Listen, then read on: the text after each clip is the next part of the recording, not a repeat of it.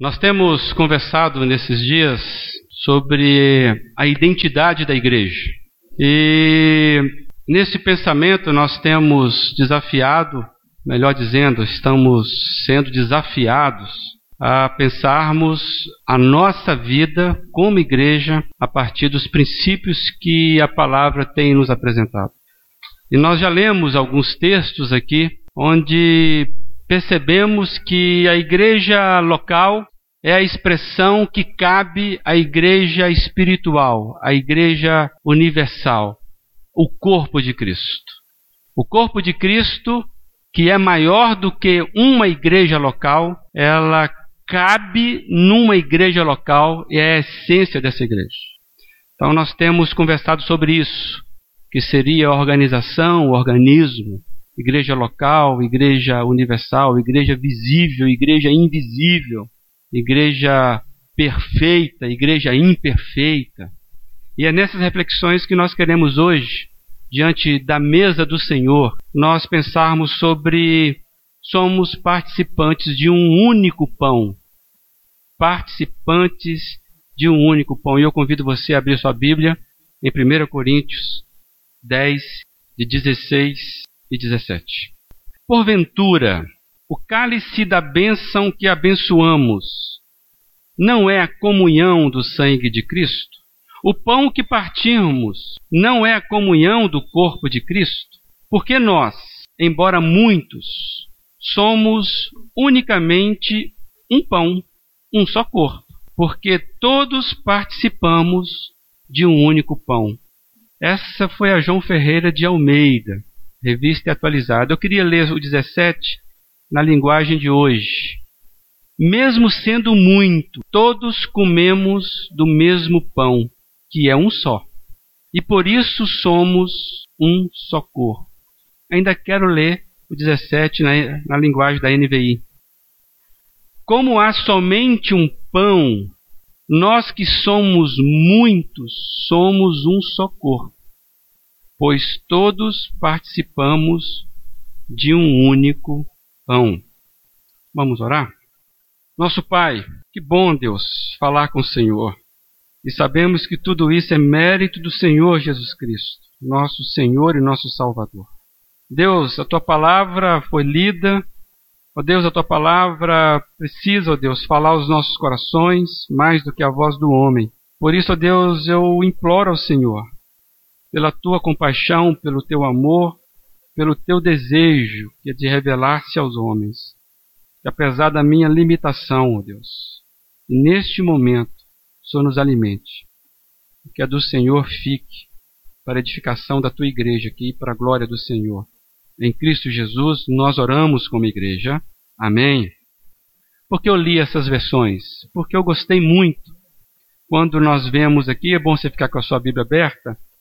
É, na linguagem de hoje, tem mesmo sendo muitos, todos comemos do mesmo pão. Que ele completa que é um só, e por isso somos um corpo. Por comermos do mesmo pão, somos o corpo. E a NVI ela traz a seguinte informação: como há somente um pão, nós que somos muitos, somos um só corpo, pois participamos do único pão. E eu fiquei pensando nessa variação de mesmo pão e único pão. E pensando nisso, a ideia de único é que não tem outro. É único, só tem ele. Não tem mais nenhum, é único. É peça, não é peça rara, é peça única. Só tem aquele. E a ideia do mesmo é que não há diferença. É exato é o mesmo. Para completar o sentido de que Cristo fez, uma vez por todas, um único ato que beneficia todo mundo igualmente. Nada ficou fora da cruz. É uma única pessoa, um único ser, em um único ato alimentando e salvando todos aqueles que se achegam a Ele. Não tem ninguém nesse universo que ficou fora do alcance dele. Por isso que é único. Por isso que é o mesmo. Exato, não há variância. E é nesse sentido que a gente percebe que Paulo vem instruindo a igreja com relação ao significado da mesa chamada mesa da comunhão, ou como nós chamamos, mesa do Senhor, ou como alguns chamam, a Eucaristia. É o momento onde nós nos aproximamos, não para uma refeição comum, mas há algo extraordinário nisso, que é justamente chamado mesa da comunhão. Interessante que Paulo ele escreve essa carta, e nós já dissemos algumas coisas sobre isso, porque ele recebeu informação que para Paulo seria um contrassenso saber que isso estava acontecendo numa igreja. Paulo recebeu a informação que havia divisões, havia pelejas, havia discussões de opositores, como os que, brigando dentro da igreja. Havia preferência por personalidades. Então, Paulo vê nisso um contrassenso, porque ele mesmo vai desenvolver a teologia do corpo de Cristo. Então, como pode um corpo brigar com ele mesmo? Paulo fica assustado com isso. Uma igreja que ele fundou, uma igreja que ele passou um ano e meio edificando aqueles irmãos, aqueles irmãos, ganhando um por um para Cristo.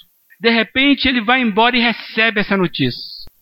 E Paulo então ele começa num ato de amor pela igreja escrevendo isso, meus irmãos, como pode isso? E se você ler 1 Coríntios, você vai perceber que ele dedica boa parte da escrita relatando como era feita a ceia do Senhor nessa igreja. Era uma maravilha. Era um negócio espetacular para qualquer bloco carnavalesco. Negócio fantástico. Meus irmãos, era uma tremenda bagunça. E Paulo, então, parece que utiliza a expressão que seria a expressão de maior comunhão daquela igreja, porque é a mesa da comunhão, para demonstrar como que eles estavam vivendo. Na quarta-feira, eu falei sobre a esquizofrenia de uma igreja. Quem esteve aqui, nós conversamos sobre isso e utilizamos esse contexto. Então, Paulo, recebendo essa notícia, ele começa então a escrever e vai chegando um ponto ali no capítulo 10, 11 e 12, ele vai trabalhar essa questão e chega no 13, que é o grande hino do amor. Então, o que nós queremos tra tratar desse contexto da igreja de Corinto é que parece que havia aqui uma ambiência de desconfiança, discórdia, de competição. E essa situação acabava sendo revelada quando eles iam para a mesa da comunhão. Diante desse texto, eu quero refletir com os irmãos apenas dois, dois breves pontos. Que então, como é que a gente vai pegar essa cerimônia da comunhão que Paulo identificou e escreve para a gente e tirar algum ensinamento disso? O primeiro que eu vejo é que comunhão é primeiramente um movimento de Deus. Comunhão é a priori, inicialmente, nasce em Deus, é um movimento de Deus. A Bíblia diz que o nosso Deus não é de confusão, é de união, é de comunhão. E é interessante que nesse versículo 16, Paulo começa com a pergunta: Pera lá, porventura, o cálice da bênção que abençoamos, e na outra versão é melhor que fala que somos abençoados. O cálice do qual nós somos abençoados não é comunhão do sangue de Cristo? E ele diz mais: e o pão que partimos não é comunhão do corpo de Cristo? A mesa da comunhão só é possível por causa da doação de Cristo. Uma ação doadora em favor de nós. Nós acabamos de cantar isso aqui. Quanto amor, quanta dor ele passou por mim. E só é possível por causa disso. A mesa de, da comunhão é a materialização da grande expectativa da humanidade. E qual é a grande expectativa da humanidade? É ter o seu relacionamento com a divindade recuperado sem nenhum tipo de culpa. A grande expectativa, a grande esperança, a, o grande achado da humanidade seria viver em paz com o universo sem nenhum tipo de culpa. E a ceia, a mesa, ela é a materialização disso. A humanidade perdeu a comunhão com Deus. E ela perdeu a comunhão com Deus quando resolveu viver de uma forma autônoma, independente, arrogante. Por quê? Lá em Gênesis 3 diz isso, que o homem e a mulher foram tentados e a tentação que chamou a atenção deles que eles seriam iguais a Deus aqui para nós. Uma pessoa que se diz Deus ou se acha Deus é muito arrogante, né? Então, essa mania de viver de forma autônoma, independente de Deus, até arrogante, isso provocou a queda da humanidade. E o Gênesis 3, que fala da queda da humanidade, que explica por que sofremos, explica por que vivemos essa briga constante, inclusive com a natureza. Gente, a natureza, ela foi amaldiçoada por causa da humanidade. Deus não amaldiçoou a natureza. A natureza foi maldita, amaldiçoada por causa do nosso pecado. Por isso que Paulo vai dizer em Romanos que a natureza aguarda com grande expectativa a manifestação dos filhos de Deus. É por isso que C.S. Lewis escreveu Crônica de Nárnia, para mostrar que os bichos falavam. Bicho falava, né? fala de bicho. Eu sempre brinco, né? Quem é que falou para o homem que o elefante se chamava elefante? Se não o próprio elefante. Vamos à imaginação, gente. Voltando à seriedade. O homem, quando peca, ele cai num estado de separação com Deus. E a terra agora é aprisionada. Por isso que é essa briga constante com a natureza. O homem, então, ele tem saudade de viver sem culpa. Por isso que o homem vai criando as suas filosofias um tipo de vamos matar Deus, matar religião, matar culpa, né? Aquilo que nós já dissemos algumas vezes é vamos esquecer Deus. Porque quando você encara a vida dessa forma, vem uma culpa. É, tem alguns livros, é prazer sem culpa. É essa, essa, essa, essa briga constante no coração do homem. Porque o homem, no fundo, ele sente saudade de estar se relacionado plenamente com Deus. E a história da Bíblia é apenas uma história, meus irmãos. É Deus vindo para resgatar este homem para ter pleno relacionamento com ele. E isso é prometido no mesmo capítulo que mostra quando o homem cai. Gênesis 3 mostra o homem caindo e Gênesis 3 mostra a promessa da redenção. Eu vou dizer uma coisa para vocês. Ali em Gênesis 3, o forro da mesa da comunhão foi feito alegoricamente pensando, quando Deus resolveu, porque Deus fez um juízo ali, ele poderia ter acabado com tudo ali, mas ele resolveu no julgamento dele dizer o seguinte: não, virá um que vai esmagar a cabeça do mal e nós vamos ter então a condição de sentar à mesa de novo.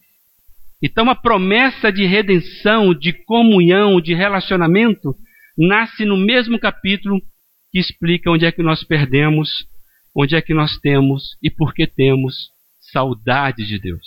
O ser humano tem uma saudade de Deus. E as demonstrações históricas de Jesus, de Deus na história, é para encontrar esse homem. Então Israel aponta para a igreja, está apontando para todos nós hoje e sempre apontou para nós. O centro da Bíblia, a chave de interpretação da Bíblia é Jesus Cristo. Não esqueça disso, é Jesus Cristo. Tudo culmina para exaltar o nome de Jesus Cristo e sua obra. O ser humano tem saudade de Deus e a ceia é a celebração daqueles que já encontraram o alimento para matar a saudade de Deus. Você já encontrou o alimento que mata a saudade de Deus?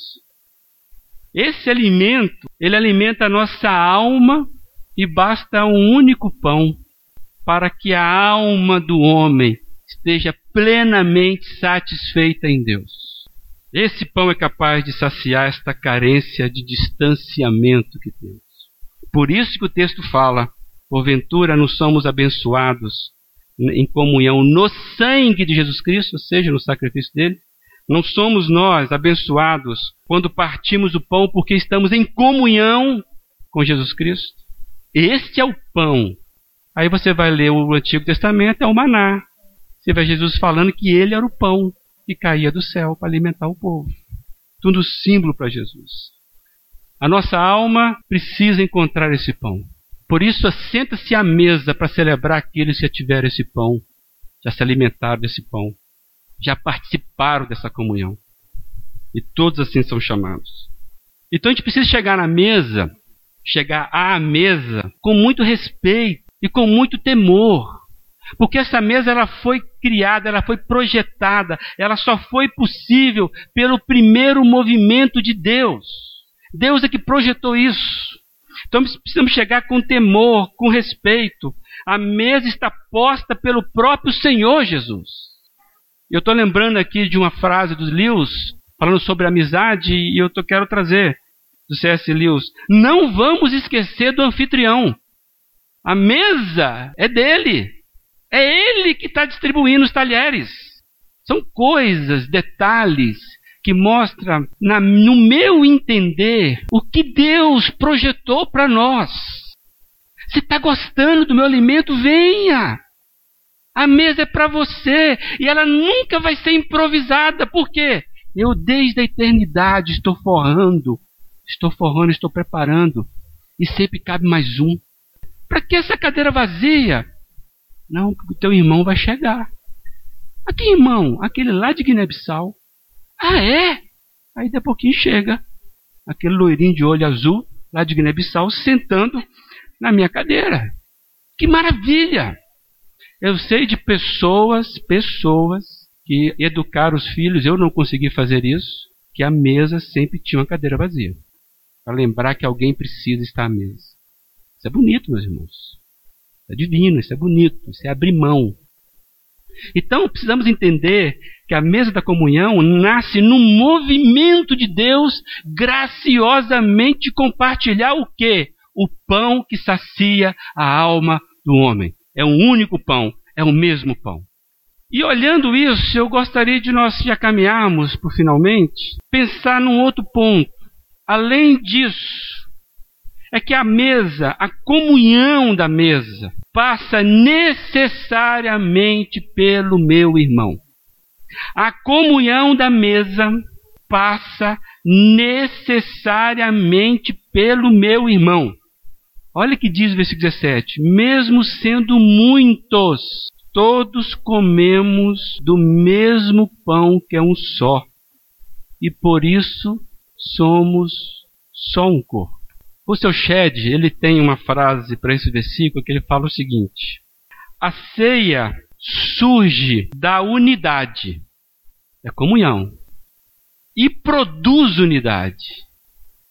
A ceia surge da, da unidade e produz unidade. E ele vai dizer ainda: a comunhão vertical, essa que você tem com Deus, vertical, não existe sem a comunhão horizontal.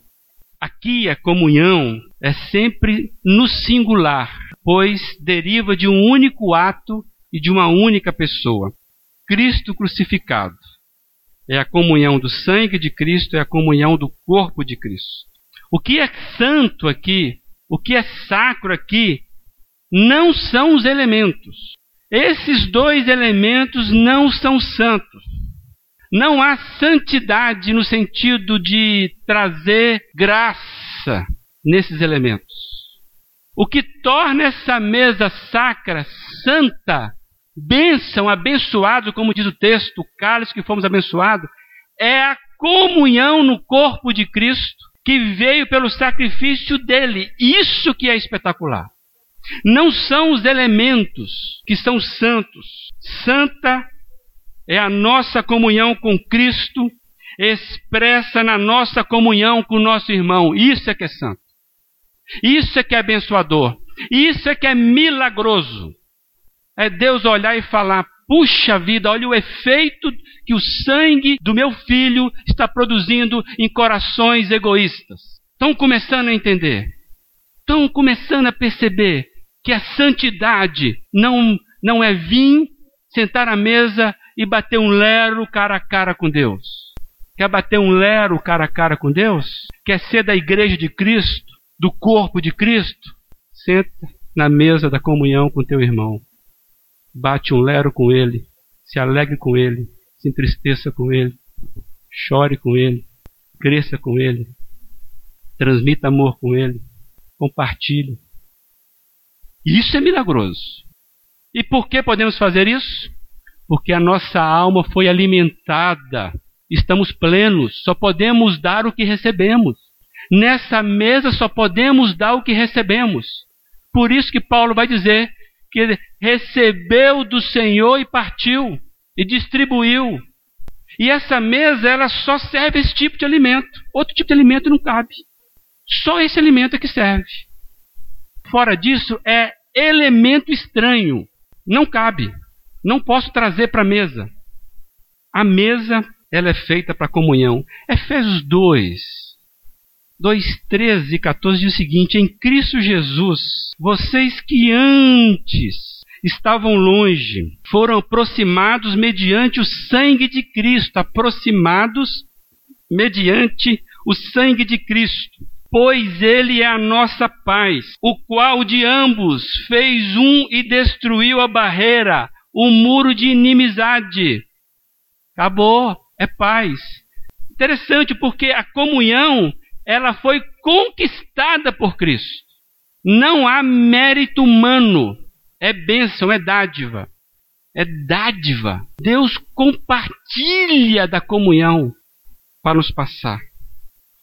Cristo monta, ele montou uma mesa lá na eternidade e nos convida para sentarmos nela mediante a comunhão com meu irmão. Ninguém se achega à mesa sozinho. Está entendendo? Você não chega à mesa sozinho, é da comunhão. O desejo de estar à mesa implica necessariamente sentar-se ao lado dos demais. Esse é o desejo. E a cadeira vazia me incomoda. Senhor, cadê os demais? Aí ele fala assim: vai buscá-lo para mim. Vai buscá-lo para mim. Senhor, mas cabe? Cadê eles? Sai aí, vai andando e vai buscá-los para mim. Vai buscar os teus irmãos. Vai alimentá-los. Vai dar para eles o pão da vida. Para que eles venham e experimentem a comunhão. Todo ser humano tem saudade disso. De vez em quando distribui abraço, né? Nós queremos ser abraçados por Deus. Então a mesa é sentarmos ao lado dos demais, onde o outro se transforma no próximo e o próximo se transforma no irmão. Deixa eu ler uma frase do Felipe Yancey com Paul Brand. Ele diz o seguinte: Somos chamados a levar essa imagem, qual a imagem? Do corpo de Cristo. Somos chamados a levar essa imagem como um corpo. Porque qualquer um de nós, individualmente, apresentaria uma imagem incompleta. Qualquer um de nós, individualmente, nos apresentaríamos como imagem incompleta de Cristo. Juntos, com toda a nossa diversidade, podemos formar uma comunidade de crentes para recuperar a imagem de Deus no mundo. Esse é o desafio, porque existe um perigo.